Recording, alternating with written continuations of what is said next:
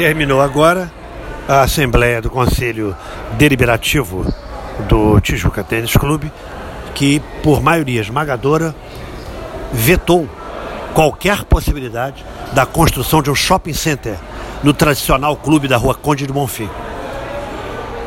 Na primeira votação, no final do ano passado, dois votos foram favoráveis e cerca de 185 foram contra.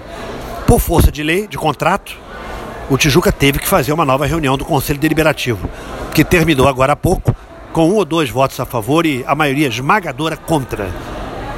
O Conselho Deliberativo autorizaria ou não uma reunião da Assembleia Geral de Sócios para aí sim esta Assembleia autorizar ou não a construção de um shopping. No entanto, pela segunda vez, o Conselho Deliberativo disse não. Inclusive, eu estava presente, porque eu também sou do Conselho Deliberativo. Dissemos não e foi derrotada de vez qualquer possibilidade da construção de um shopping no Tijuca Tênis Clube.